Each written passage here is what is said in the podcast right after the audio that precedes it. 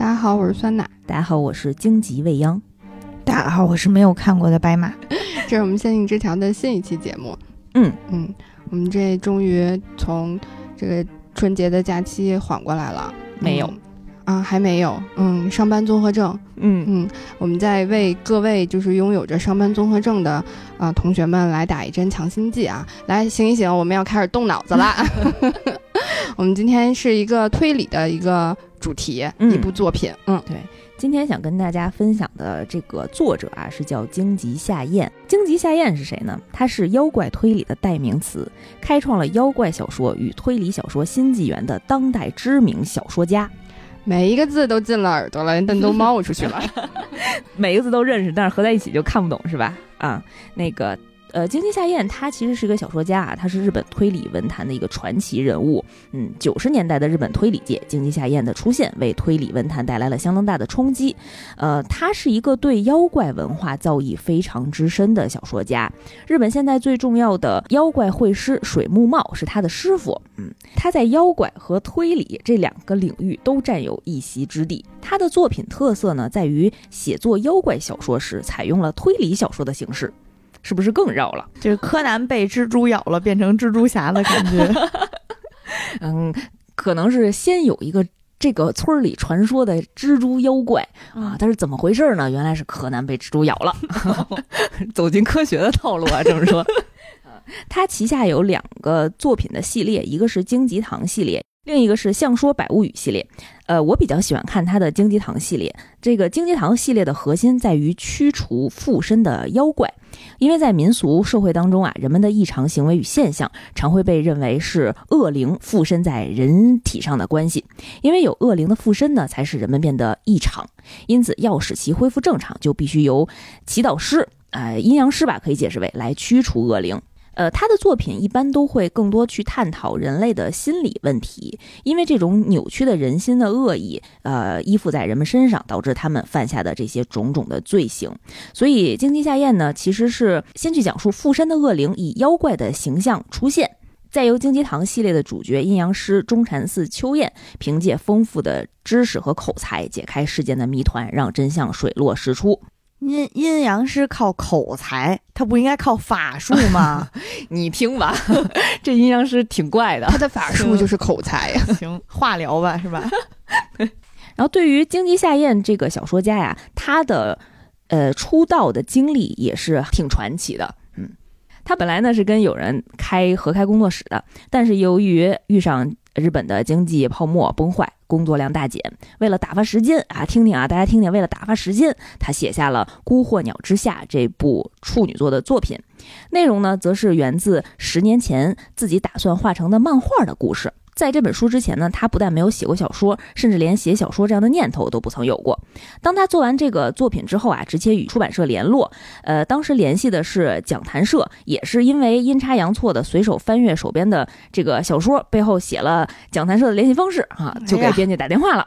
嗯，呃，当时正值是日本的黄金周啊，没想到正好有编辑在，他把作品寄过去之后。更没想到的是，三天以后，讲谈社的编辑便回电，希望能够出版这本小说。他们也九九六，可见这个编辑没日没夜的把这个长篇的小说作品已经读完了。嗯，就是这样，在一九九四年，《孤鹤鸟之下》这部小说作品就出版了，荆棘夏彦的作家生涯就此展开。跟过去以得奖为出道契机的推理作家不一样的是，荆棘夏彦呃并没有得奖光环的加持，只是凭借小说本身的表现，呃受到了市场的认可。而且呢，不仅如此，推理文坛也给了他很高的肯定和回应。在一九九五年，也就是第二年，他又写出了自己的第二本作品，叫《魍魉之匣》啊。这部作品呢，就拿下了第四十九届日本推理作家协会奖。汪良之匣那个作品，我在那个书店里经常看到，嗯就是推推荐位置都还挺好的。呃，很有名，也改编过电影、电视剧、漫画、动画都会有。嗯，呃，说到这儿就不得不说他自己的实力和他奇快无比的高产写作速度。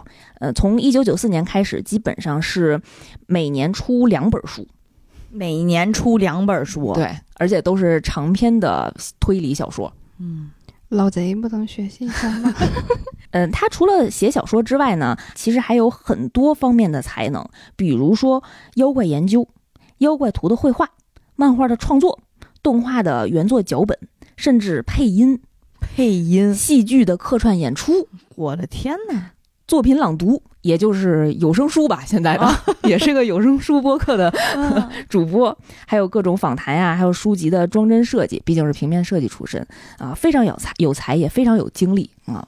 嗯，经济下线的成功呢，也影响了日后许多的推理作家。呃，讲坛社由此也开始思考新人出道能不能用一种新的方式啊，就不需要挤破头，让大家以这种追逐新人奖项来出道。呃，只要自认为有实力，经过编辑部的认可，作家就可以来出版自己的作品啊、从经济下咽之后呢，也有很多有名的作家陆续的出现在日本的文坛当中。今天呢，也跟大家一块儿分享一下我特别喜欢的荆棘堂系列的故事之一。呃，荆棘堂故事整体的背景呢是发生在二十世纪初期。为什么叫荆棘堂？先介绍一下，这个要涉及到呃这个系列的主要人物，就是刚才我们所说的主角中禅寺秋彦。荆棘堂本来呢是一家旧书店的名称，也就是秋彦主理的这家书店。呃，他的正职，他的家业是五藏晴明神社的神主，神神主就是住持是吗？这个神社的住持，可以这么理解吧？行，副业呢是驱魔师，嗯嗯，呃，所以开书店是个业余爱好，没错儿 啊。然后根据大家斜杠阴阳师了，这个 根据大家叫的方便啊，就都管它直接叫荆棘堂这个名字了。这个店名就变成了外号。我们 一九八八那期节目里面，那个崔泽的爸爸本名叫什么来着？崔成武，这 一九八八实际学者出现了，对，他的外号就叫凤凰堂，用他的店名做的外号。哎，对，这个还挺常见的啊，这种嗯这种外号的形式。嗯，然后金鸡堂呢，他学生时代呢像一个肺痨患者一样，气色非常不佳，身材过瘦。结婚之后稍微好了一点儿啊，但是这种不健康又不高兴的臭脸，用朋友他朋友的原话啊，就是如丧考妣的臭脸，哎呀，可见他的性格是多么的恶劣。他被人起了这外号，他性格还恶劣，他这是任人揉捏 好吗？你待会儿听着就知道为什么朋友们都这么说他了啊。嗯呃，荆棘堂本人是一个学识渊博，而且能言善道、交际面儿非常广的人。他的知识非常丰富，从佛教、基督教、伊斯兰教、儒教、道教到阴阳道、修验道，到各国各地的宗教习俗，都非常了解。学的够杂的呀。他这是为了以后接外国驱鬼活吗？要不然人家身兼数职呢。嗯，他的与众不同之处啊，也恰恰在于此。其他的侦探呢，都是排除干扰项，用排除法的方式，企图通过删去各种的不可能而得到这个案件唯一的可能性。嗯。但是荆棘堂呢，却以一种鲜艳性的方式，先去理解谜团的核心。因为荆棘堂系列的故事内容发生的时期，各地的居民对于这种妖魔鬼怪的民俗还是比较热衷的啊，所以对于他来说呢，理解案情不如识破妖怪本体来的优先。荆棘堂认为，只有了解妖怪本身，才能知道谜团核心在哪里，才能予以击破。哎，这个我觉得有点像那个《怪话猫》里面的卖药郎，哎，非常像，真理行，最后才是解解决这个问题。没错。嗯，呃再简单介绍一下荆棘堂系列的另一个主要人物啊，叫甲木经李二郎，他是东京神保厅玫瑰十字侦探社的侦探，一个专职的侦探。嗯，端正的脸庞，惊人的大眼，褐色的瞳孔，哎，稀白的皮肤，难以相信是东方人所有啊！就是作者设定了一个美男子的形象嘛，啊、嗯啊！阳光照射下，头发会显出比褐色更淡的茶色，就像一个夕阳的瓷器娃娃。哎呀呵，原话啊，原话。光听描述就已经喜欢上这个人物了。我现在已经开始怀疑经济下眼的取向了。那个这个贾木金呢，学习能力也很强，理解力、行动力都很强。很多时候看似对一切都漫不经心、玩世不恭，其实拥有很强的正义感，也嫉恶如仇。他有一个特殊的能力，他拥有能够看到记忆的左眼。啥玩意儿？右眼不给看吗？就是他左眼有特异功能，嗯，嗯，那他看东西重影儿啊。就是你别说，还真有这种情况发生。啊，夏目京的这个人物存在呢是非常值得探讨的。嗯，因为跟其他传统的推理小说不太一样，就是为什么京崎夏彦的作品里会出现这种拥有超自然现象的人设？因为好看呢。对，如果有这种超自然现象，那它是不是打破了这种传统科幻推理作品里面这种以基于现实来设置的谜题？我们可以在这儿简单聊一下啊，京津夏彦为什么安排夏目金这个角色？呃，我的理解有两层，第一层是因为夏目金的能力并没有对本身的谜团造成无法说明的后果。呃，因因为第一层是夏目金他不解谜。解谜的是荆棘堂，所以夏目金他从头到尾都作为一个旁观者的立场出现，所以他并没有对于谜团的整个解开的过程造成非常直接的影响。呃，第二层观点呢是，有的时候，呃，夏目金的这种能力是一种悬念或者误导，就是眼见就一定为真嘛？你有时候看见的是一部分的事实，但是这一部分就代表完整的真相吗？啊，这个很有道理。对，比如说你看到了有人疯狂的怒吼啊，你以为他是一个呃性性格非常差的人，其实有可能他是一个很温柔的人，但是之前被辱骂、被压抑了很久之后的爆发啊，或者是你看到有人受伤，呃，你以为他是一个呃受害者，但其实他是一个施暴者，是在他身上的伤伤痕呢是被人正当反击自卫的时候留下的，嗯。种种的这些呢，给经济下彦的推理故事增加了很多的复杂性，这也就是他作品的有趣之处。嗯，而且还有一点就是，观测行为本身也会对对象造成影响。这是薛定谔的猫吗？真的是。具体的内容我们可以在之后的故事里面展开啊。呃，光这么说，可能大家对于京津夏彦的作品和刻画的人物很难理解。那我们就就着这个话题聊一聊他的出道第一部作品《孤鹤鸟之下》。先说什么是孤鹤鸟。它其实是来自中国古代神话传说的一个妖怪啊，有时候以九个头的样子显形，是一个大鸟。它在明代《本草纲目》里提到了由来，能入药是吗？他是说是由死去的产妇的执念化作而成的妖怪啊。它的形象呢，抱着一个婴儿在夜里行走，怀里的婴儿的哭声也就化成了孤鹤鸟的叫声。嗯，孤鹤鸟每天晚上出来，白天隐匿，属于鬼神的一类。穿上毛的时候呢，就是飞鸟；脱下羽毛的时候，就是女人的外貌啊，这是孤鹤鸟的特征。它没有子嗣，但是喜欢偷人类的孩子饲养。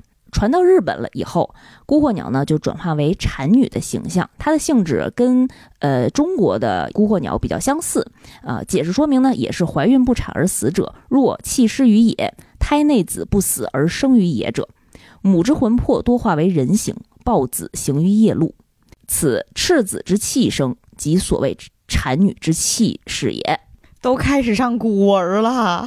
他这古文就是他前面说的白话。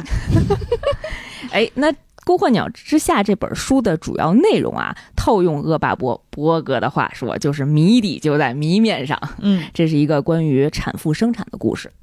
这个故事发生在一九五二年的日本，二战结束之后七年，百废待兴。这个故事呢，整体是以关口训的第一视角开展的。关口训是谁？他是荆棘堂和贾木金的同学。呃，关口训这个人呢，学生时代患有轻微的抑郁症，而且有脸红症与社交恐惧症。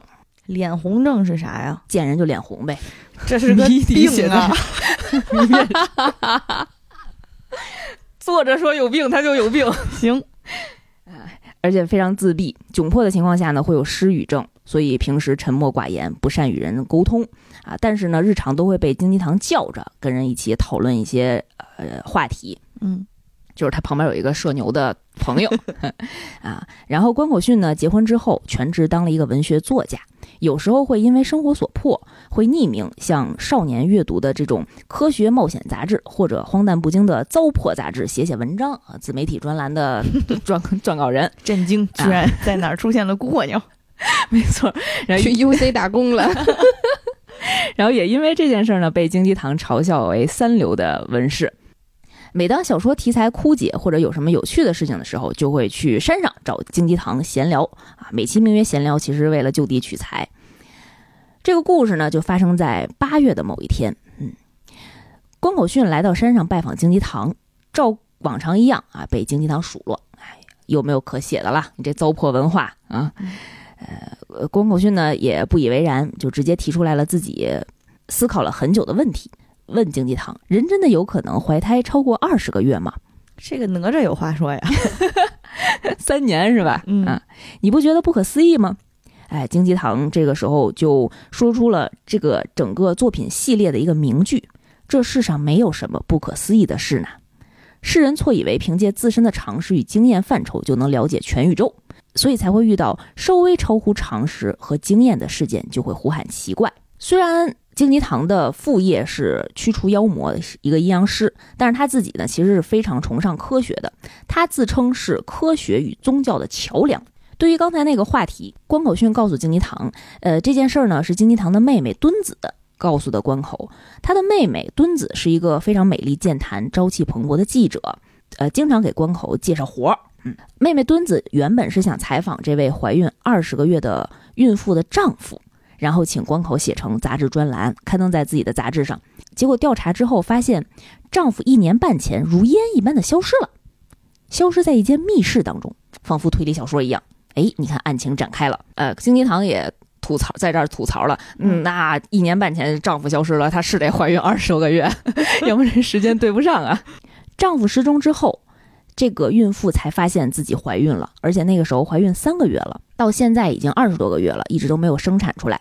所以坊间呢有很多流言来猜测，是不是妻子偷汉子，然后被丈夫撞见了，所以丈夫被杀了呀？或者是说这个丈夫难道是？在给妻子做人体实验，自己躲起来啦。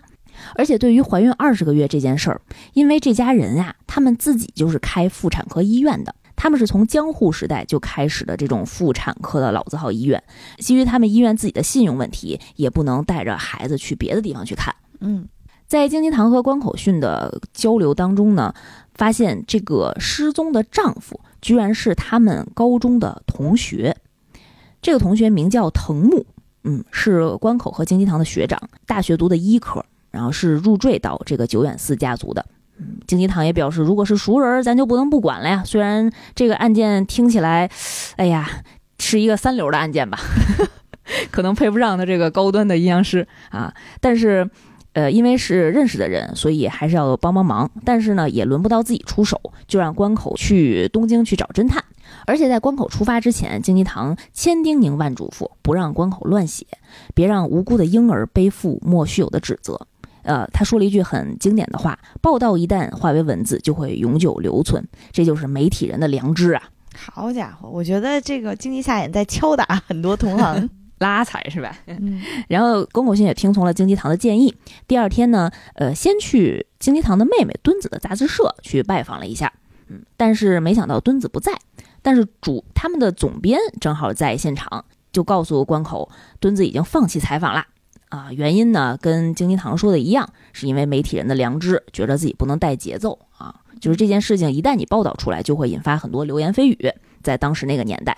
嗯，虽然我们不报道了，但是坊间呢却流传出了其他的传闻。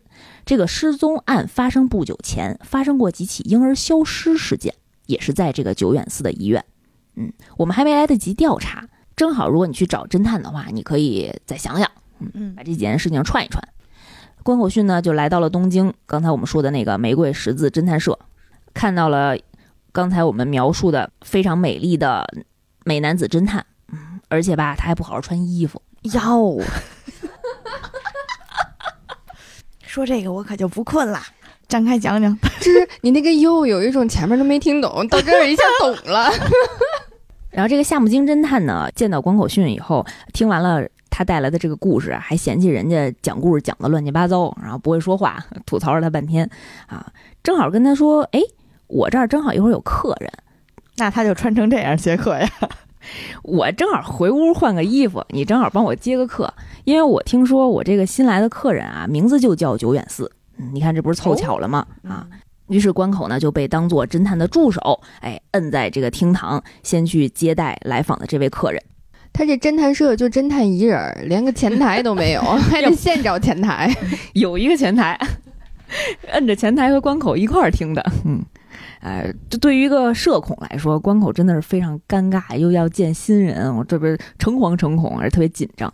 然啊，这个来者是谁？是一位穿着和服的美丽女子，她自称自己叫久远寺凉子，清凉的凉，长得非常好看。对于一个社恐来说，关口觉得自己都要犯病了。见着长得好看的人更容易犯病是吗？就是更容易口吃，然后说不出话，然后脸红嘛。就刚才那个说说是病不是病的全都犯了。然后梁子呢就娓娓道来他今天来的目的啊，讲述了整个这个事情的一个背景的情况啊。他说呢，这个留言当中的主角是他的妹妹，叫久远寺耿子，心梗的梗啊。嗯。久远寺良子和久远寺耿子这两个姐妹呢，是一对双胞胎啊。从外形上，呃，常人是分辨不出来的。嗯，两个人一模一样长的。妹妹耿子已经怀孕二十个月了。嗯，这个久远寺家族呢是一个母系家庭，爷爷和父亲都是入赘的啊。这一辈呢，就她们姐妹俩人。姐姐身体不太好，就是良子身体不好，没有办法生育，所以呢，只能让妹妹来招婿。但是这个妹妹和妹夫啊。关系可能不太，感情生活可能不太好。妹夫消失的当晚，这两个人呢发生过口角。这个家里人呀也怀疑是不是因为妹妹有了外遇。因为这个医院里有一个寄附在家中的实习医生叫内藤。这个内藤呢是呃久远寺良子和耿子的母亲，自年轻时就非常照顾的一个男生。大家本来呢都以为他会入赘，但是呃没想到让这个。呃，妹夫藤木来抢先了，所以这个叫内藤的实习医生呢，就一直对于耿子和藤木的婚姻有所不满，也表现在明面上。嗯，梁子说，妹夫消失的当天呀，他自己是不在现场的，听人说，听他们家的佣人说，两个人呢，小两口吵架吵得很激烈，快到天亮的时候，丈夫把自己锁在里屋，把门锁上，一天都没有出来。妹妹后来呢，让佣人和实习医生内藤。一块合力把门直接破开了，发现里面一个人都没有，妹夫就就此消失了。妹妹也因为这件事儿一病不起，还发现了有了身孕，一直卧床。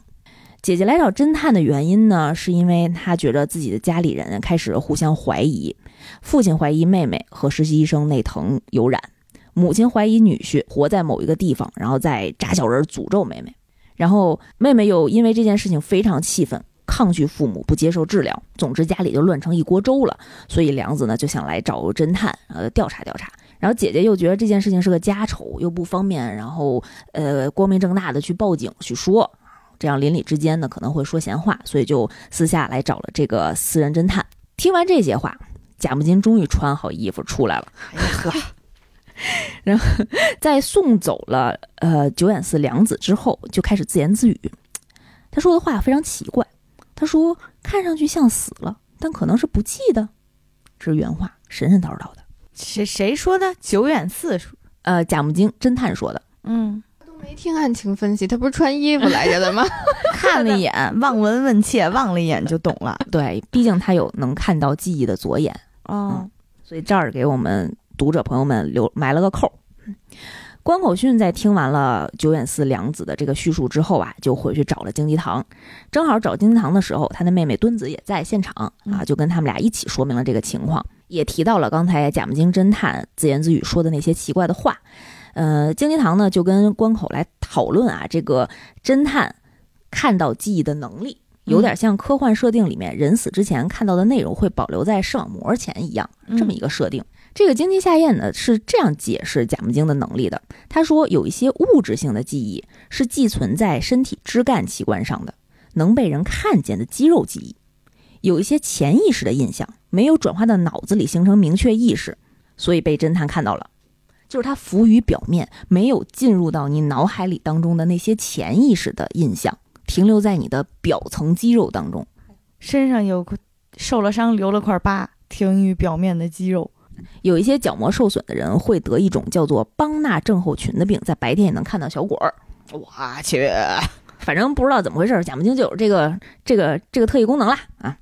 第二天呢，贾木精侦探京吉堂的妹妹敦子和关口训一起去到了委托人良子的医院。这个久远寺医院的位置啊很偏远，在战争中呢曾经遭遇过空袭，所以周围呢非常落魄，非常荒凉，没有什么人。而且呀，这个医院原本是一座大型的墓地，哎，这个气氛已经烘托到位了。大家可以想象一下，三个人进到屋子里，是由久远寺良子姐姐进行了招待。关口训就在参观这个屋子的同时啊，突然想起来，是自己十多年前好像来过这里。想了半天，为什么？突然想到啊，原来是曾经。自己帮助过藤木学长，也就是耿子的丈夫嗯啊，良子的妹夫，递交过情书。他曾经把呃藤木要写给耿子的情书递交了给了耿耿子本人，嗯做过了这么一个信鸽。因为当年呀，藤木呃苦恼怎么跟耿子去告白，然后就询问了当时的那个社牛京吉堂，京吉堂给他出的主意，呃，建议藤木写情书。可能当时五几年那个年代，大家更流行于写信吧，啊，然后由经常去医院看病的关口帮忙转交啊，因为他不是有脸红症嘛，嗯 啊，后来又辗转得知，呃，久远寺家里面有人给藤木回信，说接收到了这封信啊，接受这个人很愿意，但是很愿意交往。但是不是，但是也没说是谁回的，是吗？就不知道是不是耿子回的。不能说，划重点，这一会儿就考，我跟你说。反正藤木学长是这么认为的。不是，那谁给他回的信？是怎么怎么到他手里？对面也派了只信鸽。呃，对面应该派了一个呃家里面的医生或者佣人吧，啊，反正是另外一个人回的信，另外的一人带回来的信。嗯信中的留言写的是耿子，嗯关口一行人呢就开始跟呃久远寺一家人开始沟通啊。这一家人啊，母亲态度坚毅，姿势端正，看起来就非常严厉。这个父亲呢不拘小节，非常随性啊，所以母亲特别抵触这三个外来的人啊，觉着这个良子办事儿怎么这么不靠谱啊？怎么带了一些莫名其妙的、嗯奇奇怪怪的人来到我的家里？啊，但是因为确实家里的这件事儿还是需要解决的，毕竟困扰了全家人很长时间了，所以呢也愿意跟大家交流。于是关口一行人呢就了解到啊，这家久远寺妇产医院从十八世纪初就专精于妇产科，一直以来呢是服侍贵族啊，帮他们接生生产的。聊着聊着啊，这个侦探就突然莫名其妙的问：“你们全家是否曾经出门旅行过？”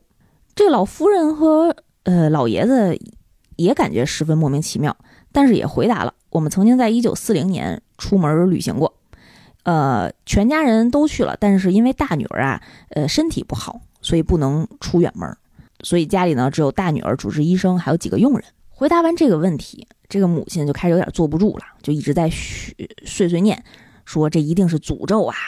我这个女婿藤木一定是记恨这个家，然后在其他地方。诅咒我们全家，但是这个老老爷子呢，就怀疑家里有人说谎。听上去这个老爷子还是挺信任藤木的。他说，当年藤木十八九岁就来求过亲，然后跟老爷子说一定要娶到耿子。但是他们也不可能让这么年纪轻轻也来路不明的这样的一个小男孩直接就入赘到家里。但是他们又怄不过藤木的这个一腔热血啊，只好就敷衍说，你要娶耿子呢，你就得要入赘到我们家。入赘家里呢，就必须要继承家业。继承家业之前呢，你得先去留个学。呃，我们看去德国留学挺好的啊，医学比较发达。等你拿回来医生执照，我们再考虑让你娶庚子这件事儿。原本只是让他知难而退啊，没想到十年之后，藤木学长真的拿着医师执照就回来了，还带了一大笔钱，就入赘到了他们家。这一大笔钱是哪儿来的？是因为呃他在留学的这段时间，正好呃国内在有战争，呃战后他他们全家人都死光了啊，他把老老家的地卖了，带了五百万回来。嗯询问完这个老夫人和老爷子啊，呃，关口一行人呢也去问了一下刚才我们提到的实习医生内藤。从内藤的口中，他就一直说，这个藤木这个丈夫一定是在做人体实验，想要创造人造人，因为他经常听见夫妻吵架，而且呢，耿子曾经还跟他吐槽过，我们俩没有过行房。耿子跟内藤说，我们夫妻俩有夫妻之名，没行夫妻之事。那孩子是哪儿来的呢？那你听啊，就感觉他坐实了自己出轨这件事情。然后内藤说啊，当天晚上就是，呃，丈夫消失的那天晚上十一点多的时候，她在隔壁听到，呃，耿子和她丈夫在吵架，一直吵到了凌晨两点多，然后她就睡下了。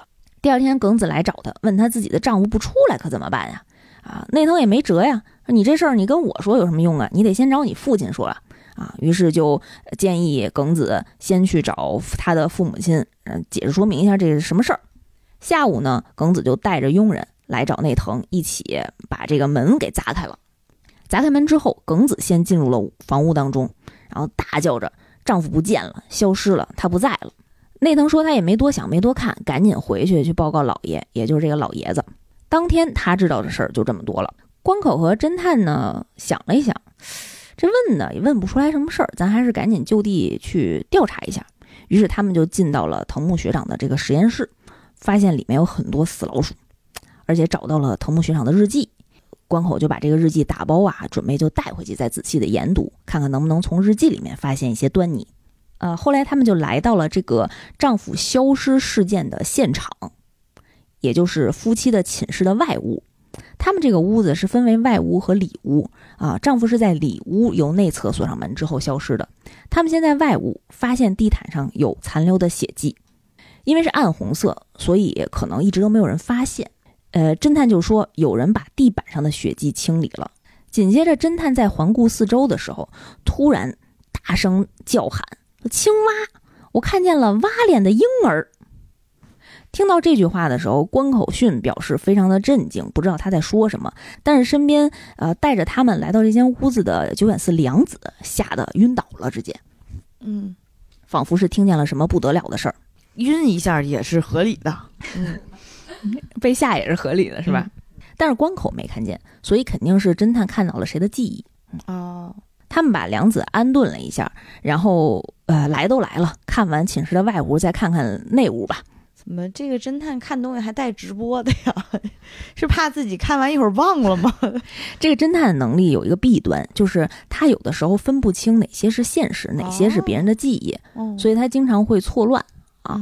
那他还得再修炼修炼，是吧？他现在这功力经常给那个京吉堂破案的时候再造成一些嗯困扰。对他以后应该还有存盘呀、导出呀、编辑呀、剪辑呀、排 PPT 呀，需要五 G 加 VR，对，再配点 BGM 是吧？网盘自动分享啊什么的。说回来啊，他们调查完了这个寝室的外屋啊，就准备进到内屋了。现在呢，这个内屋是耿子在使用。也就是呃，耿子的病床所在地。姐姐梁子说：“呃，妹妹耿子的精神状态不太好，经常大喊大叫。哎呀，她有的时候认不清人，所以呢，她也怕你们三个人一起进来，人太多了吓着耿子，所以只能让一个人进去。侦探首当其冲啊，就赶紧一溜身儿姐姐一开门缝就赶紧钻进去了。没到三秒钟，就嗖一声就窜了出来，然后猛地就把门给关上了。”跟关口说：“哎呦，别看了，别看了，吓死人了！这一家人都疯了，赶紧去叫警察吧。”于是他就撂挑子跑了。侦探嘛，对，就撂挑子了。说他散漫也不是没有原因的，肯定是看见什么特别吓人的东西，特别吓人的记忆。多说两句啊，那 不直播了。这关口也非常尴尬呀，说那这。你这说话说一半呢，我这得知道知道到底是什么事儿啊啊！于是他等侦探出来以后，他也进屋了，不是只能进一个人吗？轮着进呗。当他进去屋子里面，整个屋子里都弥漫着消毒水的味道。他看见有一张硬板的床上，应该是叫耿子的那个女孩，大着肚子躺在那儿。当关口走近，突然那个梗子就一把手抓住了关口的胳膊。说藤木，你回来啦！我真的特别对不起你，你千万不要走了。就意识不太清醒的，嗯，对着关口叫藤木。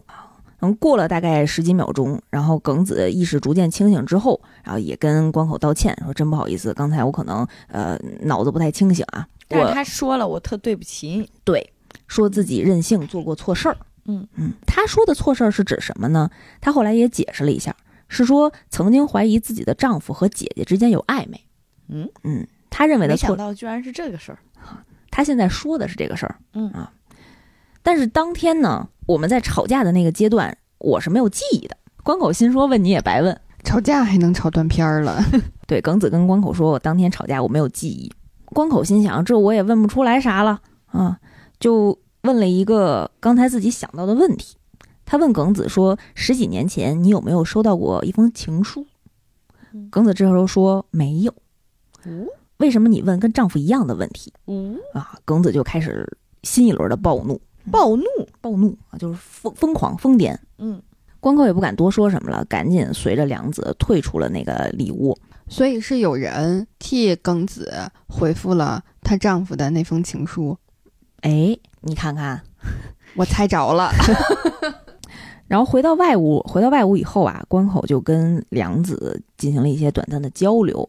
啊。梁子呢跟关口介绍啊，其实这个呃寝室的里屋只能从里面上锁，但其实另外一侧呀还有一道通往外侧的门，但是这道门呢是被一个古老的巨大的铜锁锁住的，这个锁只有一把钥匙，拿着钥匙的人呢在战争中去世了啊，所以。他们家全家人都没有人有钥匙，所以这个也是一个密室。没有修锁的人吗？这么多年了，嗯，五几年吧，啊，可能还不修修锁匠还不是很常见啊。关口在听梁子说话的这个过程中啊，就时不时的精神也恍惚，就时不时想起年轻的时候别人都叫他疯子，就自己抑郁的那个时光。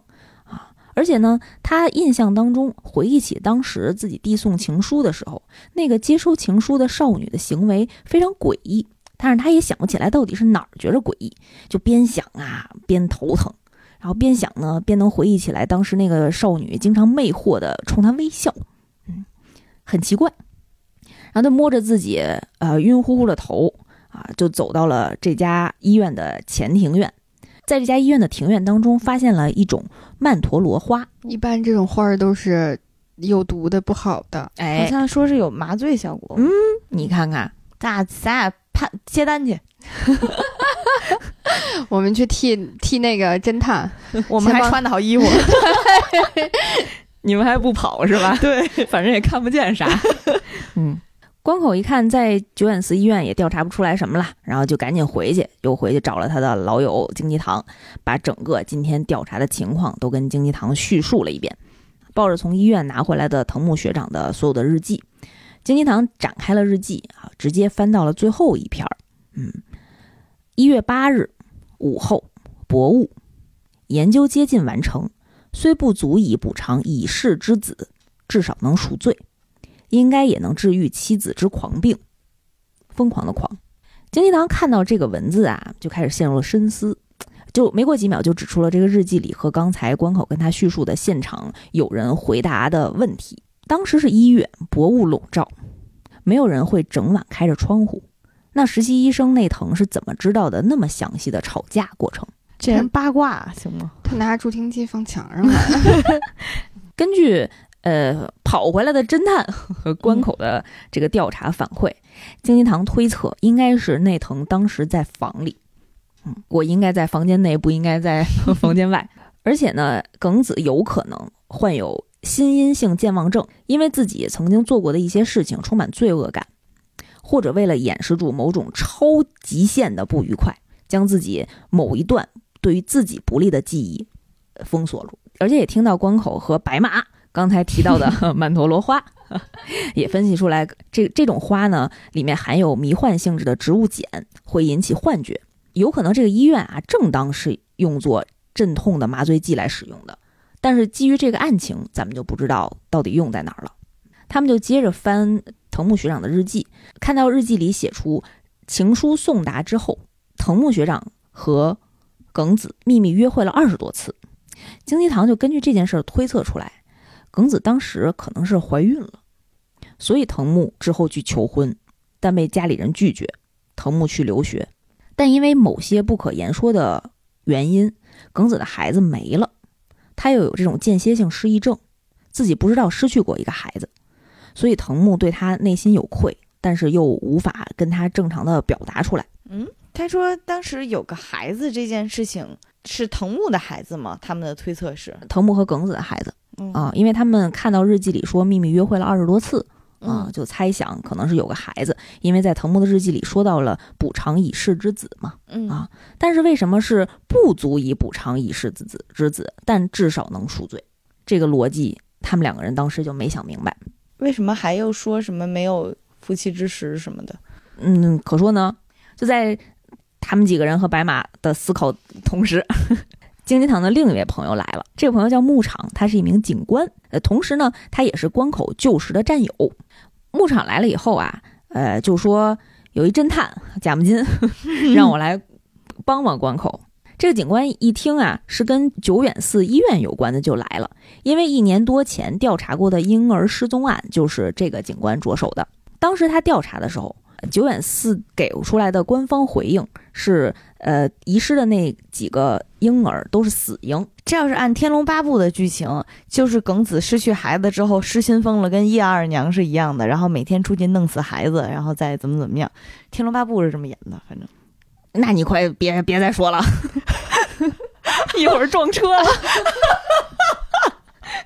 当时警官觉得很奇怪，刚要深入调调查，但是呢，后那个三起失踪案件的诉讼方都撤销了，撤销了自己的诉讼，没有诉讼，他们也就不能去深入调查了啊。虽然很奇怪，但是不得不把这件案件放下了。没想到他们家又出事儿了，所以这个牧场警官就非常兴奋啊啊，赶紧续上上面那茬儿，接着调查。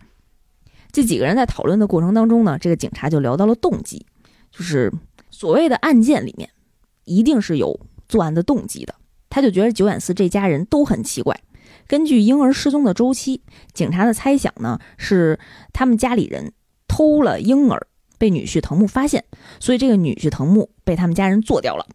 这是警察的一个主观的推测，主观的猜想。他们为什么要偷婴儿啊？因为坊间流传久远寺在来到东京之前，呃，在遥远的乡下。他们家呢是书发童子家系的妖怪世家，这块没有过多的展开，呃，可以简单的理解为是呃饲养死婴来助自己的运势。那不就是泰国那个叫什么古曼童啊？有点像，有点小鬼儿。嗯，呃，这时候京吉堂呢就批评牧场，批评这个警官说：“你不要仅凭着主观臆断来做判断，咱们还是前面主观臆断了多少呢？到别人这儿不行了。对，他就不允许别人主观臆断。”于是，金鸡堂就建议关口和这个警官啊去调查一下他们家呃已经辞职的佣人。他们就找到了这个呃离开家里的佣人。这个佣人是个老头儿。当他得知呃关口他们一行人是良子委托前来的，表示出了非常大的反感，想把他们都轰走。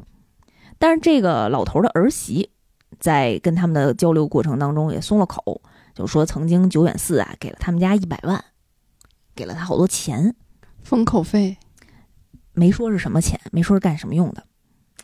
当年呢，久远寺的这个老夫人啊，也曾经来到这个佣人家里谈及过女儿怀了野男人的孩子，说过这件事儿。说着说着，这个佣人老头啊，他的妻子就回到了家中，就续着这个故事讲。曾经在很久以前，久远寺呢是当地很有名的呃医生世家。但是这个村里啊，后来来了一个和尚，也是以医术高明著称，就抢了九远寺他们家的生意。九远寺呢，就用蟾毒，蟾蜍的蟾啊，把这个和尚就谋杀了。在和尚临死之前，诅咒了九远寺的全家，出生的男孩都会长着一张青蛙脸，而且活不长。所以他们家族啊都是传女不传男，呃，不只是他们家生下来的男孩，就连在他们家工作的男人，有的时候都会受到诅咒。比如说他们家长期的那个主治医生，十多年前也不辞而别，但是有人猜测呢，就是消失了，失踪了。关口他们俩又继续采访曾经婴儿失踪案的父母，找到了第一位报案的父亲，是一位非常穷困潦倒的书生，他就告诉关口和警官。自己的妻子在生完孩子之后啊，精神上突然有一些问题，啊，疯疯癫癫的，一直说孩子没了，孩子没了。他去质问医院的时候，医院跟他说生下来的是个死婴，而且迅速的就被火化了。所以这个父亲连婴儿的尸体一眼都没有看到过。嗯，但是这个呃父亲呢，猜测一定是妻子拿了一百万把孩子卖了。为什么他有这个猜测？因为他事后多年遇到一个曾经在那个医院上班的护士，嗯，是这个医院四位护士之一。这个护士向他坦白，我们四个护士啊，一人拿了二十万，离开了这家医院，但也没说二十万是干嘛的，没说干嘛的。这医院每天不干别的，就给别人撒钱，是个慈善机构。但是这个护士吧，自己是一个吸毒的人，所以他说的话呢，是不是足以为信，大家并不太清楚。但是关口那个时候联系联想到了，呃，医院里种植的曼陀罗，觉得这些事情哈冥冥当中都有一些关联啊，就跟牧场警官说了这件事儿。牧场心想，哎呀，这个事件发展到现在呢，咱们必须要正正经经、光明正大的去调查一下了啊，所以他决定啊，明天就下搜查令啊，去正式的进行调查。这个关口吧，可能因为在跟久远寺良子的交流过程当中动了感情，这感情来的也太突然了。就不是那种感情，他可能是那种保护我的委托人的这种感情啊，觉得在警察入局之前，自己能更多的去帮助委托人一些，就多帮一些。所以跟牧场说：“你先缓一天，你后天再去调查，你就给我一天的时间，你再让我深入研究一下这件事儿的来龙去脉。”不当小说家了，当侦探了，可能被他好友传染了吧，就决定独自一个人再去探访一下久远寺家，再跟梁子呃真心换真心的聊一聊。哎呀，他就是馋他长得好看，看看能不能用真诚的力量，然后让梁子跟他说说呃事件的真相。呃，结果他又回到久远寺医院啊，发现久远寺医院刚经历了一波打砸抢。嗯原因就是周遭有很多邻里街坊听说了这个二十个月怀孕未生产的情况啊，觉着他们家被诅咒了，会给他们带来厄运，他们就需要把他们家赶走。反正就是看他们家人不顺眼，觉着呃家里有贱女人啊，觉得他们家又是曾经的妖怪氏族啊，反正种种流言蜚语吧，好好多人一块打砸抢，而且呢，这个关口心心念的良子女士也被石块砸中了胸口。嗯受伤了，关口看到良子之后，就苦口婆心的跟良子讲：“你能不能跟我说说事实的真相啊？因为明天呢，警察就会正式的介入啊，你们你们家想隐藏的、不想隐藏的，全都会公开于世。所以趁现在我还能帮助你一些，你就赶紧跟我都说了吧。”哎呀，梁子也非常无奈，他说：“哎呀，不瞒你说，其实藤木失踪的当天晚上，我也没有记忆了，被施了法了，这是。”被下曼陀罗了，这个我也很想帮你，我也很想解开这个事实的真相，但是我确实有这毛病，而且我这毛病不是一天两天了，就我每个月来月事的时候，我都会失忆，嗯，所以我觉得我们家一定被诅咒了，请你们尽快来解救我们吧。关口没辙呀，就又回去找他这个死党兼好友兼吐槽他的这个荆棘堂啊，求他来解决这个诅咒。这金鸡堂学的那些乱七八糟的道教啥的，就都用得上了，马上就用上了。啊，金堂也同意了。哎，谁让说这个案发的呃当事人跟自己也有关系，而且藤木当时递的情书这件事儿也是金鸡堂出的建议。他让关口联系好牧场警官，现场进行接应，而且呢也叫上医生在场外驻场。嗯，让大家让久远寺一家人晚上八点的时候去寝室集合，而且现场要准备五把椅子。安排好这些事儿之后啊，金鸡堂就带着关口去到了久远寺医院，直接把全家人拉到了耿子的寝室，也就是夫妻寝室的里屋。刚等大家都坐好，金鸡堂就语出惊人的跟大家说：“藤木已经死了。老夫人，你对藤木的诅咒现在已经反弹到了耿子身上。”他看着床上。奄奄一息躺着的耿子，跟他讲：“藤木一直很爱你，他给你写过情书，但确实没有送到你的手里。你现在必须想起来当天晚上发生了什么。”于是就开始施法，阴阳师的那一套，各种六芒星，噌噌噌，现场一度非常混乱。在他施法的过程当中啊，姐姐良子开始疯狂的乱喊，他在叫喊说：“你们杀了他，还我！”实习医生内藤也在疯狂的乱喊：“不是我干的，是他让我做的。”耿子也在乱喊，嗷嗷嗷的尖叫。在这个尖叫的同时，他的肚子就炸开了，哇靠！里面稀稀落落流淌出来了粘稠的东西。定睛一看，是藤木的尸体，咦，一具新鲜的尸体，皮肤光滑的尸体。这是关口看在眼中的惊人的一幕。因为这本书的呃是以第一人称的视角去描述的，现场大家就疯了呀，嗯，这谁能不疯呢？于是金鸡堂就拉着众人就退出了耿子的那个寝室，来到了外屋。家人自己在那儿疯是吗？家人都全都输送疏散出来了啊，各自安抚。然后牧场警察这个时候赶紧呃赶紧进来，就一个一个开始调查。首先先询问这个实习医生内藤。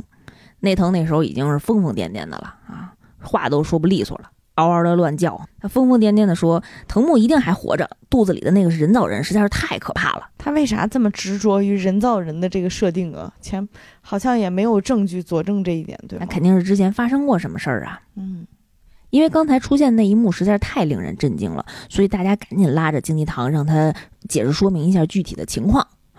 京鸡堂也表示说：“你们不用着急，刚才你们看到的呢，已是大家一些主观的联想。其实藤木的尸体一直在那儿，一直在那间屋子里。”大家也沉默了，跟现场的、跟现在的白马和酸奶一样，怎么可能呢？金鸡堂有记忆的右眼，就是这是怎么可能呢？来来去去进出过这么多人啊！金济堂也表示啊，他本来呢是想打开门，让家里的人和警官都看清楚现场到底是怎么回事儿，但是没想到这个寝室的内屋里面摆了屏风，于是他就当机立断的想让姐妹俩的诅咒得以破除。这个诅咒是什么？其实就是看不见尸体的诅咒，嗯，这是谁下的诅咒呀？是是那和尚下的。不是姐妹俩自己给自己的心理暗示？哦，嗯但是他们俩的心理暗示极大程度上也影响了关口，因为关口也曾经进入过耿子的这个寝室，但是他也没看见。猜测可能是当时的屏风挡住了，或者是现场的一些什么原因导致的。所有的这一切都是先入为主和一部分脑部障碍导致的一些巧合组成的呃一幕惊人的画面。就是这屋，呃，虽然后面的人是挨个进去的，但是家里总得有好多人进去过吧？哎，你还别说，还真没什么人进去过。当时是耿子第一个冲进屋子里，大喊着：“他不见了，他消失了。嗯，”后面的人就吓到了，可能也没有进去。进去的人是不是收了钱？哦，这个我们就不得而知了。金鸡堂继续跟大家分析啊，说九眼寺耿子，她这个是一个假性怀孕的情况，肚子裂开是因为恢复了正常的意识。其实耿子的肚子里什么也没有，只充满了后悔与希望，以及对藤木的未竟之事的梦幻。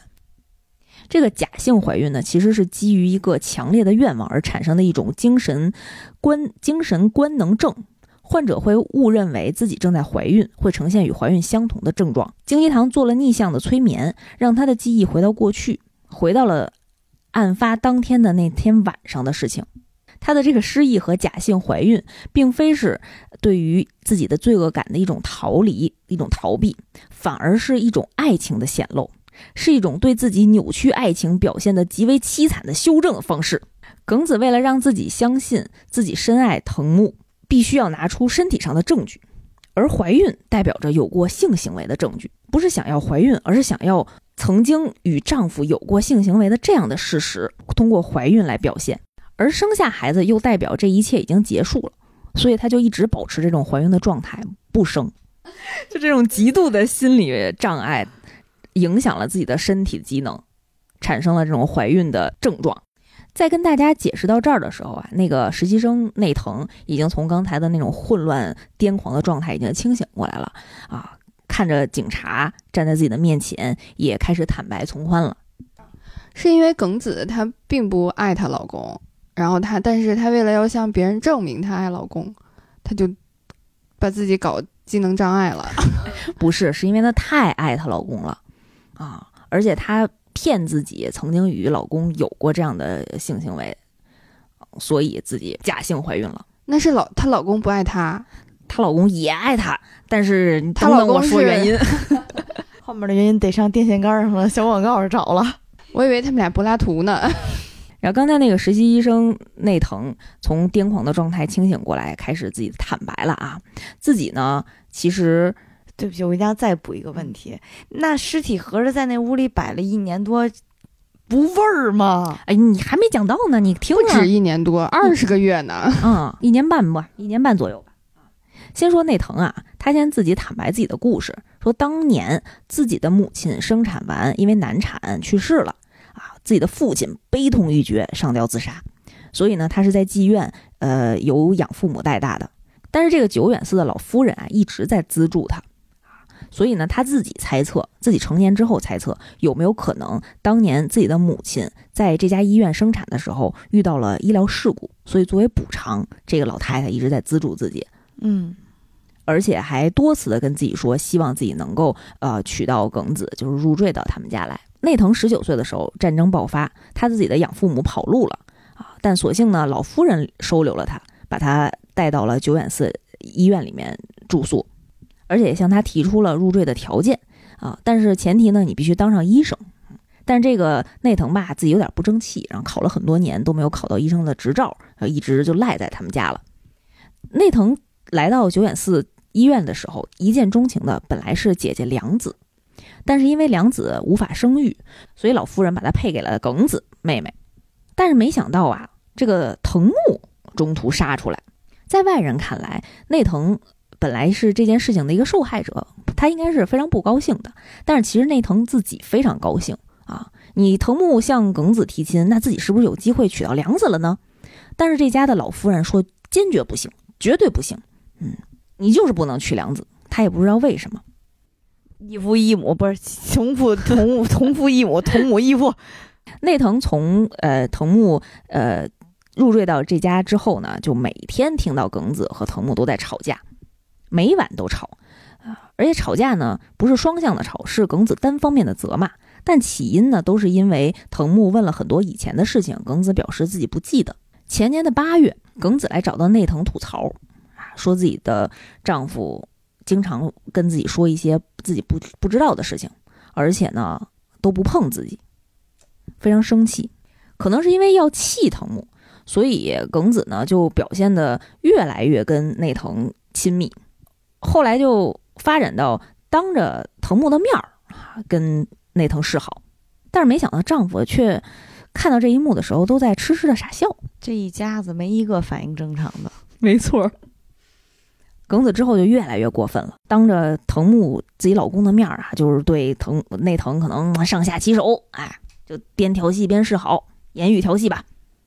某一天啊，某一天晚上啊，又哭着来找内藤了，说自己老公不碰自己，可能是因为姐姐，自己心里一个隐隐的猜测。那天呢，耿子喝酒了啊，于是这俩人就睡了。耿子和内藤实习医生两个人呢，可能分别把对方当做替代品，一个是自己丈夫的替代品，一个是啊、姐姐良子的替代品。这个两个人啊，行房之后就越来越过分啊，表在家里就倘若倘若无人一样。那老夫人没看见吗？老夫人没看见，啊，俩人在藏挺好呀。俩人在夫妻的寝室里面吧，可能，但是这个丈夫吧，应该能听见，但是也不多说，也不过问，还在一心钻研自己的研究。听着这故事还是挺变态的。呃，金金堂就表示，藤木其实从德国回来的时候，因为战争遇到了意外，丧失了一部分生殖器官。哦，有有点悲悲伤呢。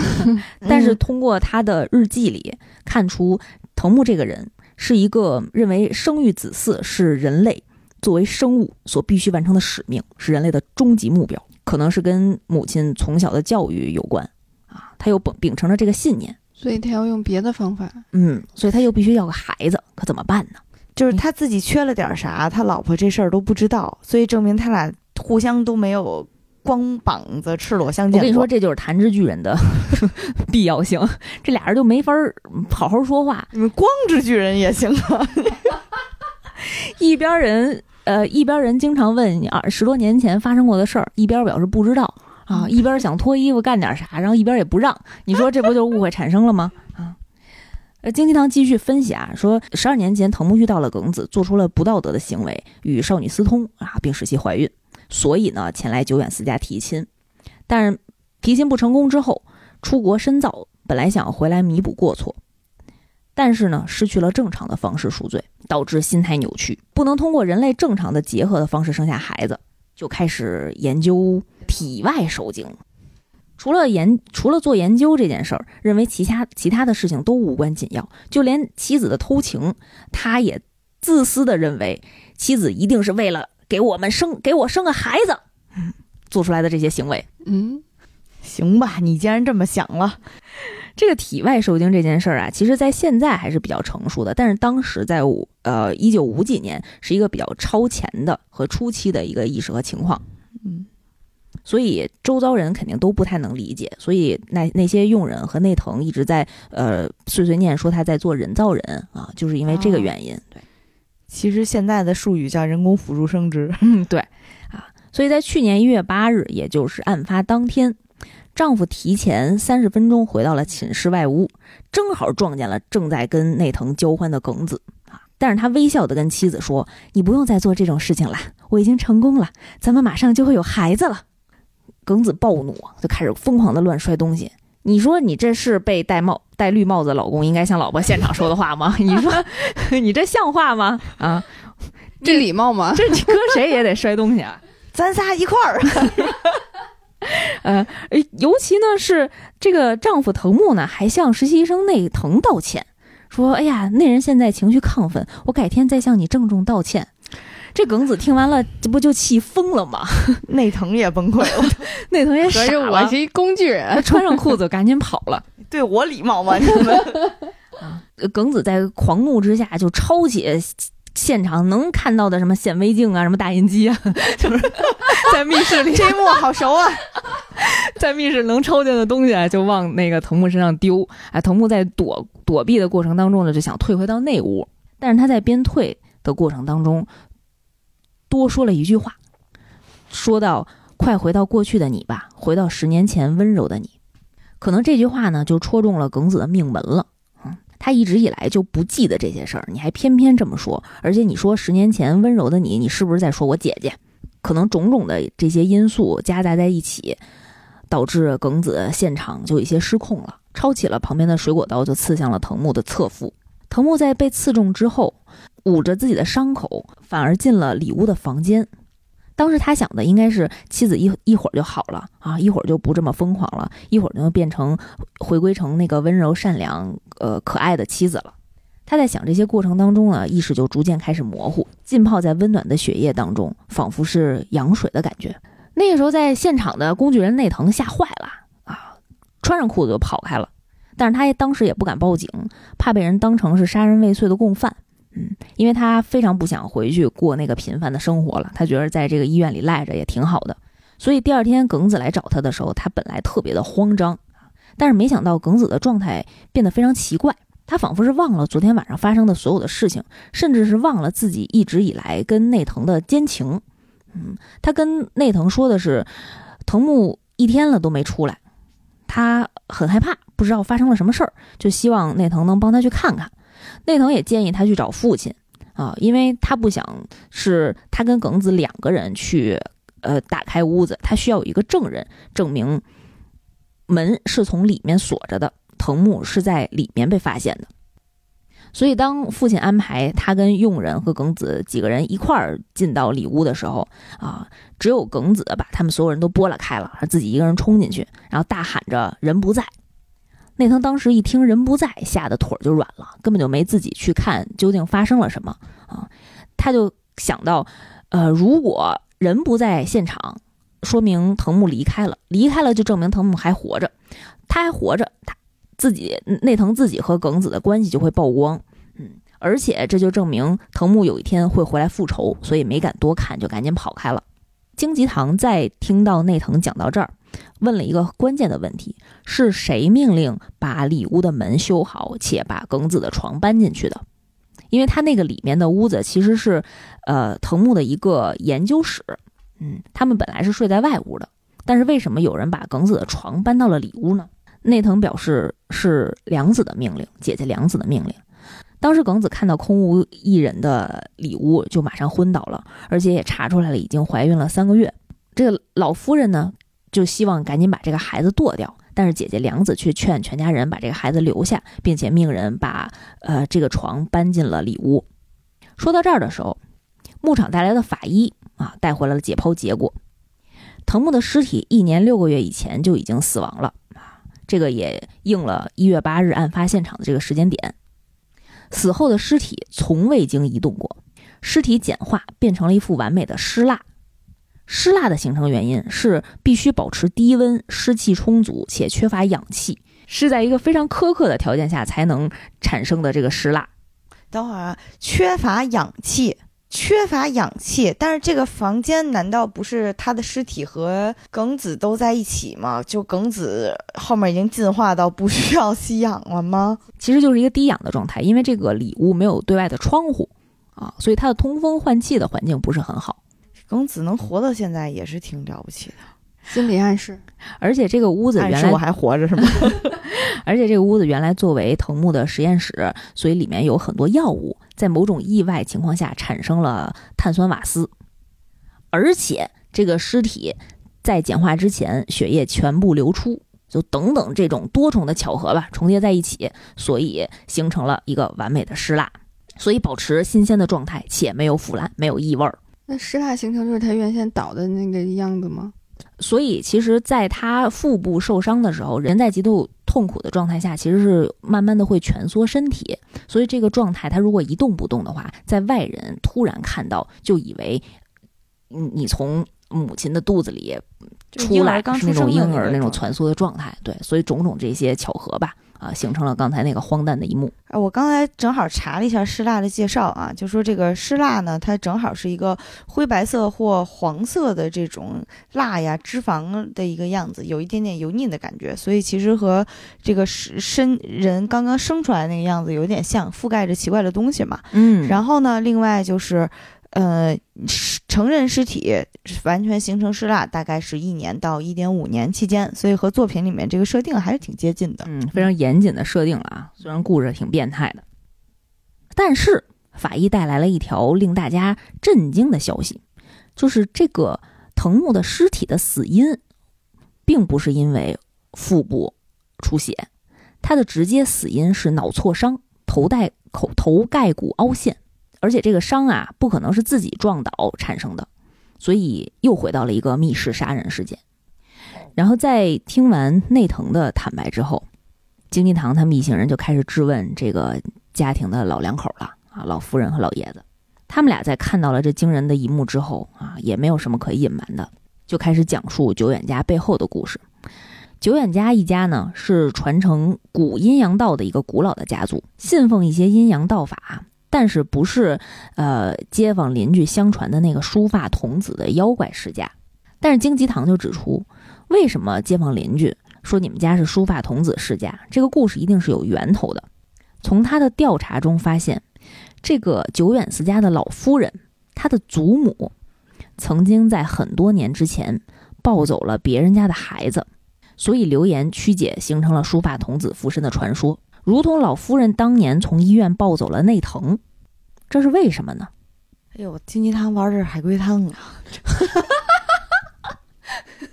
老夫人一看现在也没有办法隐瞒什么了，就开始坦白，自己在三十年前生下了一个孩子，这个孩子没有头部，所以两颗眼珠子呢就直接嵌在了上半身上，形象恰似青蛙。久远寺家族呢是一个生出无头儿几率很高的家系。基因里面可能有一些问题，畸形儿在当时那个年代是对家族来讲是一种大灾难啊，无法像现代医学下嗯能被正常对待的一件事情。所以在那个旧社会的时代，他们家的传统就是祖母会用石头把畸形儿现场砸死，就没点温柔点、现代点的手段吗？因为他觉得这个是对整个家族的不幸，所以一定要扼杀在这儿，扼杀在现场。所以当时的老夫人神情恍惚，而且他们家呢又是妇产科医院，所以整个这个医院里啊有很多刚出刚出生的新生儿。大家知道这个产妇啊，有的时候一听到婴儿的哭声，自己就会例如。对，啊，所以呢，她就非常想喂奶。所以那个时候老老夫人精神恍惚，再清醒的时候，已经发现自己的怀里已经抱着一个孩子，正在给她喂奶了。这个就是那个实习医生内藤。所以，当老夫人彻底的醒过来之后，呃，她本来想把这个孩子还回去，但是发现她的父母都已经去世了啊，自己内心呢也有一定的抱了人家孩子的罪恶感，所以一直在资助这个实习医生内藤。京吉堂在引导完老夫人讲述这段故事之后，啊，再次的跟大家说，其实这一次的故事的主角是姐姐良子，而不是耿子。当年。关口帮忙送信递给的人其实是良子，因为他调查出来，其实当年藤木的信上写的收件人是京子，少了两点水的那个北京的京。我觉得这里头可能是跟日文的汉字有关，就是良子和耿子是不是很容易写成京子的这个名字啊？如果大家有，如果我们的听友朋友们里面有日语大神的话，在这儿可以给我们留言解释一下。呃，从哪儿推理出来的呢？因为当时送信的时候，家里人都出门远游了。曾经那个侦探询问过啊，家里只有姐姐良子和佣人，还有主治医生在家，所以当时收信的人一定是良子。而老夫人在近些年某天无意当中看到女婿藤木的桌上有十几年前的旧信件，认出这个信件是良子的笔记，还说自己已经怀孕了，所以老夫人当时以为藤木是千里迢迢来和梁子一起实施报仇的，为自己当年死掉的两个人的孩子报仇，所以一直以来老夫人对藤木都特别不待见，也特别提防。梁子跟他约会的时候，俩人有孩子没报过名儿吗？没报过名儿。你你听你听，还没破梗呢，还没那个聊到呢。行，这个梁子吧，从小就呈现出久远思家呃女孩子的一个特有的征兆，就是有的时候会灵魂出窍，分不清事物，失去自我意识，还能听见非人类的说话声。当年呢。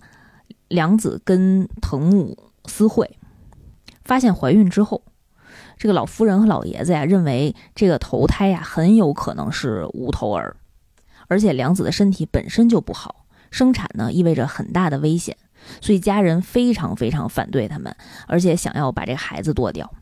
但是梁子极力反抗，我一定要生下来，以死相逼。结果这个孩子生下来，哎，果真是一个无头儿。老夫人祖传技能啊啊！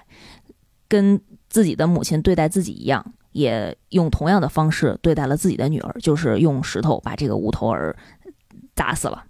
梁子当时的精神状况非常的不稳定，变得非常疯狂啊，也去呃产房抱走了其他人的孩子。呃，家里人看到这一幕，赶紧把抱回来的孩子就还回去了，把梁子囚禁了起来，把他锁在了床上，而且还做了一件特别不是人的事儿，就是把婴儿的尸体。把那个无头儿的尸体泡在福尔马林上，放在了他的床头，为的是反复提醒他自己的孩子已经死了。哎呦我的天哪！用嘴说不行吗？听不进去啊，不是疯了吗？嗯，那这看了不是更得疯吗？呃，因为他当时的意识就是自己的孩子没死，所以去抱别人家活的孩子啊，就是为了告诉他孩子已经死了。然后大概过了几个月的时间，梁子就恢复了自己的精神状态。每天看这个还能恢复精神状态，真坚强。你说呢？后来他们医院里又发生了失踪婴儿事件，老夫人就担心啊，是自己女儿良子和女婿藤木串通干的。这个家丑不能外扬啊，所以给了自己的佣人和护士很多钱作为封口封口费啊，也出于自己当年的做错做错事情的愧疚。但是千防万防，没想到家里又发生了这样的事儿，藤木失踪的事儿。这老两口啊就害怕极了，都不敢接近那间房子，所以所有的事儿呢都听从姐姐梁子的安排啊。所以他们其实从来没有进入到那间寝室的礼物。这个推理的过程我就在这儿不赘述了。京吉堂通过研究呃久远寺家的古书，通过联系曼陀罗，通过呃跟大家的交流当中提到的曾经消失的主治医生啊，通过当年藤木跟他。呃，反馈表示有一个老人给他传递信件啊，告诉他，呃，耿子接受了我的求爱，我们可以继续约会了，等等的这些事件，串串出了整个这个事件的所以然。其实这个故事背后还有一层逻辑，当年的主治医师应该是有恋童癖，基于久远寺家流传已久的古书，进行了很多研究，利用了家里种植的曼陀罗。制作了一种特定的春药，服用过这个春药之后，除了让自己变得春心荡漾之外，服用后还会导致人忘记当时的一段记忆。所以，因为这些药效啊，它又结合原本体质就有类似情况的姐姐良子，就下毒手了。所以在姐姐年纪非常小的时候，这个主治医生其实就对姐姐下了毒手，啊，就给灌了春药，然后进行了凌辱。嗯而且这件事情呢是多次反复发生嗯啊。由于这种多次的情况，导致姐姐的精神状态极度的崩溃。当年收到情书是一个导火索，当时全家人都去远游，只有良子留在家中。然后关口上门拜访，递交的这个情书，他看到了情书上的收件人写的是京子，于是触发了第二人格，放荡且狂暴的京子出现了。每次精子出现的时候，都如同野兽上身，这就是妖怪附身的真相。所以关口才觉得有人跟他抛媚眼儿，是吗？对啊，觉觉得有少女春心荡漾的跟自己调戏，这种情况一直持续到无头婴儿在自己面前被杀害，精子的人格崩坏，每天呢都又被捆绑在床上，大脑受到极大的刺激，所以当时的大脑为了拯救自己的身体，创造出来了第三个人格。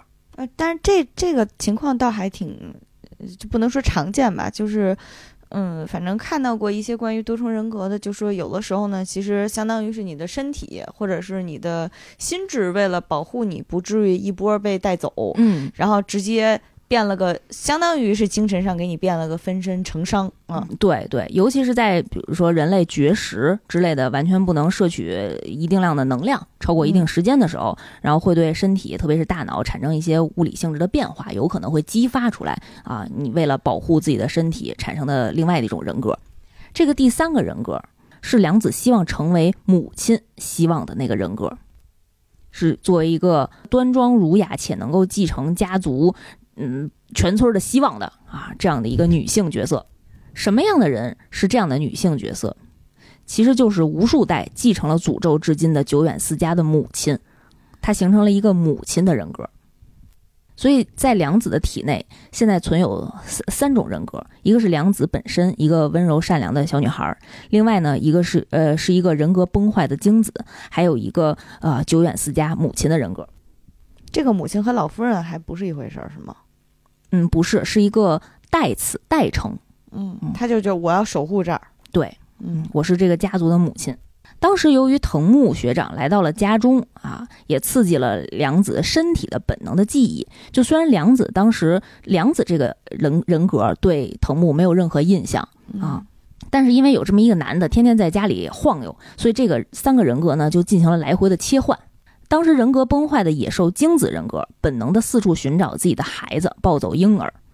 然后人格转换之后，变成了九远寺母亲的人格，看到孩子就会用石头打死，泡进福尔马林，然后放在里屋。精子每天内耗挺严重啊。然后良子的人格呢，这时候又出现，又觉着自己可能做了什么事情，自己又不知道啊，家里面又有些异常，然后再去报警。所以当时有三个婴儿失踪案就是这么发生的，真是真是自导自演，自自编呀、嗯一月八号案发当天，京子这个人格本来就在最里面的那个里屋里，案发当天，精子在里屋，他在在那儿干嘛呢？他在那儿泡福尔马林呢。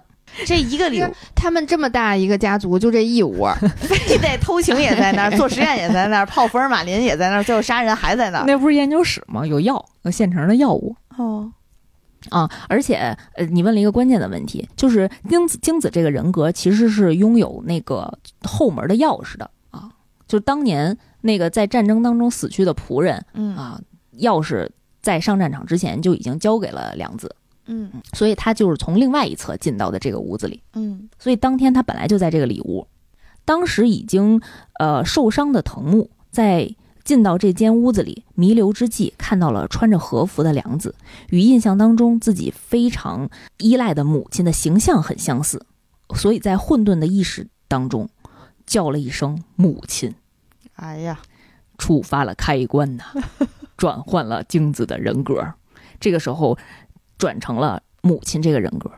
嗯他看到地上的藤木，嗯，脑内浮起的意识就是这是一个巨大的婴儿，嗯于是抄起石头就把他打死了，并且撒上了福尔马林，所以才产生了后续一系列的这个失蜡的形成。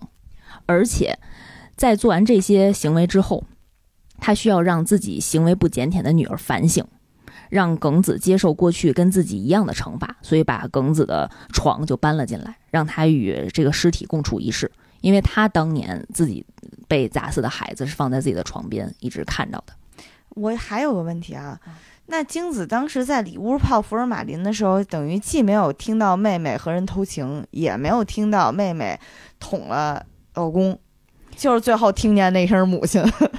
因为是关着门呢，哦哦，他可能听不清啊，而且他也不注意。像母亲这种词，就是一个核心关键词吧。嗯嗯嗯，精准检索。对。其实故事的全貌到现在就已经还原了，这个结局很惨烈。就是故事已经听到现在了，我觉着就不用再多说。嗯，这些涉及的人物他们最终的结局了。这些当事人在恶斗与疯狂当中画上了故事的休止符。感兴趣的听众朋友们也可以自己再看一下。虽然让我剧透的底儿掉，我觉得这是京津夏彦他自己的作品一个吸引人的点，就是他会从病人的主观视角去感受。就是像这一部作品，它就是以胆小的社恐、精神意志力很薄弱的关口作为第一人称视角，去体现了他的很多茫然、恐慌、空虚和绝望，以及自我怀疑和莫名其妙啊！我觉得如果换一个人是京吉堂的话，他可能第一眼看见说：“哎，尸体在这儿，这个案子就破了。”所以也是这个事件如此的变态和荒谬，但是也很吸引人看的一个地方，因为视角有很大的不同。我觉得京极夏彦的作品其实入坑还挺难的，因为他不是那种一目了然的作品，就他一直以来都是在挑战过往的这种推理的形式。因为推理小说它其实不断强调的是逻辑性和理性，但是经济下彦告诉我们，人类的脑部是不可信的，你的记忆和你看到的事情都不可信。所以一旦基于这样的理念，就是推理小说的根基就开始动摇了。说到推理小说啊，就是推理小说的出现主要是立基于十八世纪的启蒙运动，当时强调的理性和人权进入推理小说，强化逻辑思考重要性的同时，也成就了一些侦探的角色。咱这书里的侦探第一集没完就下线了 啊！我现在对他唯一的印象就是不好好穿衣服，好看，好看。还有左眼，对，其实到十八世纪末到十九世纪初工业革命的时候，呃，一方面促使了城市的出现，一方面呢，也让推理小说里面的犯罪有了不同的场景啊和不同的风貌。在这种情况下，就是日本的推理小说家其实不停的在尝试突破，呃，其中也出现了很多优秀的大师，用自己的方式在不停的解构什么是推理小说。呃，经济夏宴其实它的切入点在于妖怪，这个妖怪并不是一种奇幻或者魔幻的设定，他认为妖怪妖怪是人心召唤出来的，他的作品更多的在于描写潜藏在妖怪背后的心灵。无论是市井之间因为某些现实杜撰的传闻，或者是不同文化当中流传的怪谈，亦或是家庭当中出现的很多不幸，所有的这些惊涛骇浪，都是因为人心当中各种情绪而起。有些时候呢，我们甚至连自己都不明白自己的某些行为。虽然我没看他的那个小说，但是听完这个故事介绍，会觉得。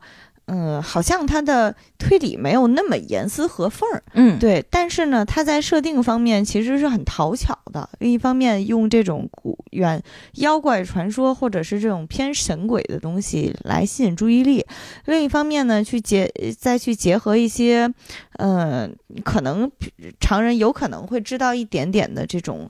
呃，现实生活当中不可思议的小常识或者是冷知识，嗯，然后用这些去构造了一个推理故事，嗯，尽管可能没有特别的严谨，但是整体会是一个还是挺吸引人的一个故事，嗯，我觉得从讲故事的角度，这种方式也是未尝不可，可以再去多去尝试的，嗯，尤其是，呃。我作为一个传统文化爱好者，我觉得只要你能用上这些东西，你就是我的朋友。啊，所以会觉得，尽管评论方面好像有一点点批评的声音，但依然还是可以给给机会大家去了解一下的。嗯，有一些硬核的读者可能会觉得经济夏言的作品有一些故弄玄虚。啊，有一些这种奇幻和迷幻的设定，但是最终真相大白，就有真的有点像走进科学，啊，最后发现都是人为的。但是其实它本身故事是一个好的故事，它也用这种妖怪的设定来去真正的，他真的想去抨击这些束缚在人心身上的事情。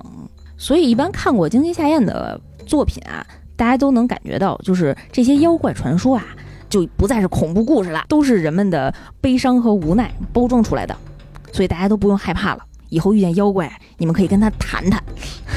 讲到此处，再安利一下怪话猫吧。嗯，我们其实之前也专门有一期节目是讲怪话猫的，然后那个作品呢，也是这样一个走街串巷的神秘的阴阳师卖药郎，在倾听人心，然后在斩妖除魔的过程当中，看到和目睹的人心的，无论是贪欲还是困境，还是他们的执念吧，嗯，确实相比较而言，在探索人心方面，我觉得还是一个非常精致，然后在讲故事方面也特别有特点、精彩的一个作品吧。嗯，推荐大家去看一下。我们近期的作品可能更多都是围绕探案和推理相关的嗯啊，在这儿留下一个悬念。嗯喜欢推理题材的呃听众朋友们一定不要错过。嗯